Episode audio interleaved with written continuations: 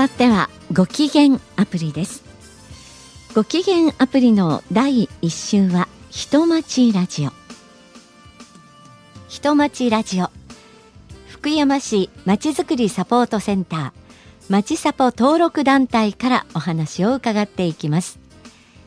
今日は NPO 法人グリーンラインを愛する会理事長の丸山隆さんからお話を伺います。おはようございます。はいおはようございます。よろしくお願いします。よろしくお願いします。早速なんですがこの NPO 法人グリーンラインを愛する会とはどんな会なんでしょうか？はい、あのー、私たちはですね広島県道251号線、えー、通称福山グリーンラインというふうに呼ばれてますけどもこの道路とその沿線のですね環境を守ったり良くしたり、はい、そういう仕事をしております。はいでグリーンラインを愛する会今はメンバーはどのくらいいらっしゃるんでしょうか？えっとですね、職員は2名だけです。はい、で、ボランティアの方が、えー、会員として別に30名ほど。たくさんの方がいらっしゃるんですね。はい、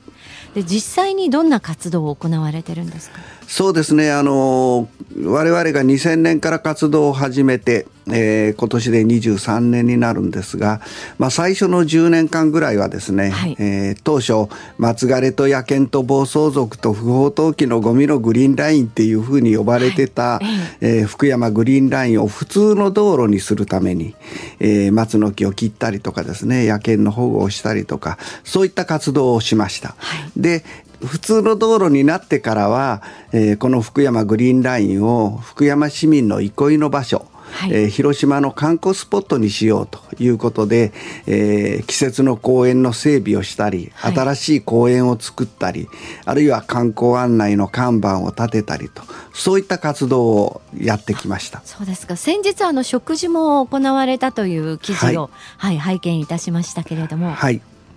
あのこの善意の植樹という植樹活動も、はい、えー、最初からずっと続けておりまして、えー、今回で1,000本を少し超える本数になってるんですけども、はい、まあ、あの最初の頃はですねこんなゴミだらけの野犬がうろうろしてるところにお金を出して、えー、桜を植える人なんかいないよっていうふうに言われてたんですけども、はい、まあ、おかげさまで、えー、ずっと続けてくることができました。でやっと最近はい、えー、福山グリーンラインを桜街道というふうに呼んでもいいような状態に素晴らしい、はい、ね、今はもうちょっと桜のシーズンが終わりかけ、そうですね。あの今年は特に、えー、開花が早かったですから、はい、えー、例年より1週間ぐらい早めででもまだ少し桜は残ってますので、はい、あの中には名残の桜がいいんだよという方もいらっしゃると思いますので、まだおいでていただけると思います。私も最初は本当に野犬がいてもうとってもあの恐ろしいと言いますか。はい、はい、はい、そういうあの噂は伺ったことがあります。そうですね。えー、もうグリーンラインに行くというとそれだけで、はい、えー、白い目で見られるというか、うゴミ捨てに行くのか犬捨てに行くのか そんな感じの場所でしたからね。はい、ねでも今はもうねそんなにあのたくさん桜も咲いて美しい、えー、みんなから愛されるグリーンラインに、まあ、変貌したというか、はい、皆さんの努力があってそのような姿になってるわけなんですが。そうですね、まあ、もちろんあの私たちも頑張りましたけどもあの私たちを支えてくださったたくさんの方がいらっしゃって、はい、で行政もですね、えー、非常にあの協力的に、えー、我々の事業のバックアップをしていただけて、まあ、そういったチームプレーで今があるというふうに私はそう思ってます。ね、でも丸山さんは何がきっかけでそのみんなからえって思われてたそのグリーンラインを何とかしようと思われたんですか？あの直接のきっかけはまあ置いてですね、はい、実は、えー、私の中で福山グリーンラインって青春の思い出の場所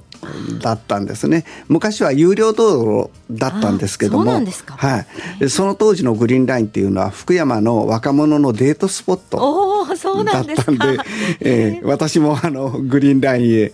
えー、何度かデートに行ったことがありました、えー、じゃあもうあの本当に良き思い出があったわけですね。そうですね。そういう場所がその松枯れと野犬となんていうような呼ばれ方をする場所になってしまってることが、とっても悲しくてなんとかならないかなというふうに思ってたところに、まあえー、ある方々との出会いがあって、はい、それがきっかけでグリーンラインを愛する会が活動を始めることができたということです。2000年から始まっても23年という月日が経ってるわけですが、はい、でもこうしてあのたくさんの方に理解をしていただいてずっと続いてるっていうのは何がそうですね。あの一番、え根っこにあるのはですね、はい、私たちグリーンラインを愛する会の誓いというのがあるんですけども、はい、その、えー、一番元になるのは公共の場所の環境を守る。その第一責任者は私たち住民であると。そういう考え方が根っこにありまして、だから、えー、本来は県がやらないけんのに県がやらんからとか福山市がほったらかしにしとるからということではなくって、まず私たちが行動を始めようと。で私たちが動き始めた上で周りの人たちに我々こんな感じで頑張ってるんだけど、えー、一緒にできませんかねという形で呼びかけていくというそういうあの姿勢でずっとやってきました。このことがやはり周りの協力を得られた一番大きいことなんじゃないかなっていう気はしますね。ね、でも誰かが声を上げるっていうことがとても大切なんですね。誰かやってくれないかなってこう見てるだけじゃ全く変わりませんもんね。そうですね。だから例えばそのどこかの公園に遊びに行ったそこにたまたまゴミが落ちてたゴミが落ちてるねと通り過ぎる人もいらっしゃるでしょうけど、えー、もし、えー、気がついたらそのゴミを一つでも二つでも拾って帰る。そんな小さなところから、はい、あの地域を変えるということにつながっていくということを私は23年間の活動で学ばせていただいたような気がします。ね、だってその松枯れして野犬がいてっていうところだとゴミも捨てやすいですもんね。はい当時はですね、はい、グリーンライン15キロほどあるんですがゴミのないところがほぼなかったです。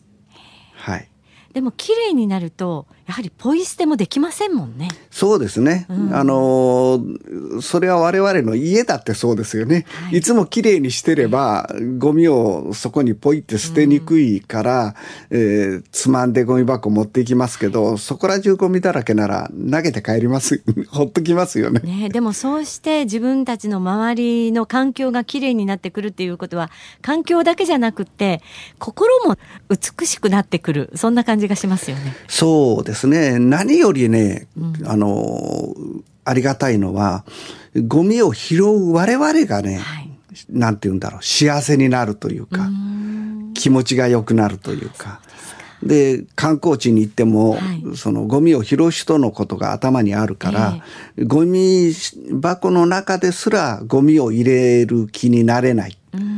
ゴミ箱にゴミを捨てると誰かがそれを持って帰ってくださる。えーそんな手間をかけたくないから、うん、自分のゴミぐらいは自分で持って帰ろうか。素晴らしい。